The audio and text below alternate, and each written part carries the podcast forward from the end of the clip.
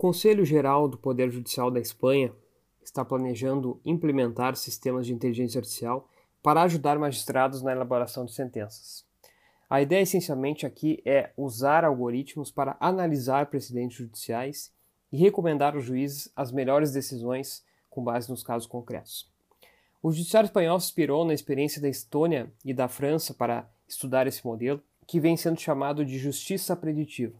Só para que o ouvinte tenha uma ideia, o Ministério da Justiça da Estônia está desenvolvendo algoritmos para julgar conflitos que envolvam valores menores de 7 mil euros e que devem já entrar em ação em breve. Já o governo da França está investindo em sistema de inteligência artificial para solucionar conflitos que abrangem valores de até 6 mil euros. Ainda não há mais informações sobre como a Espanha pretende implementar o sistema de justiça preditiva e também não se sabe muito sobre as iniciativas da Estônia e da França, que ainda estão em fase de desenvolvimento. Mas o judiciário espanhol já antecipa os possíveis benefícios e riscos desse futuro modelo.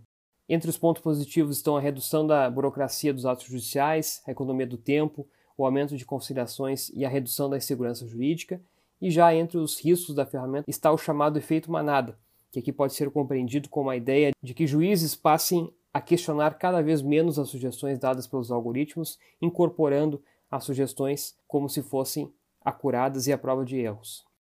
Ainda dentro dos riscos também está sendo antecipada a chamada discriminação algorítmica, que envolve evitar os vieses e preconceitos dos programadores, evitando da mesma forma injustiças no momento das decisões.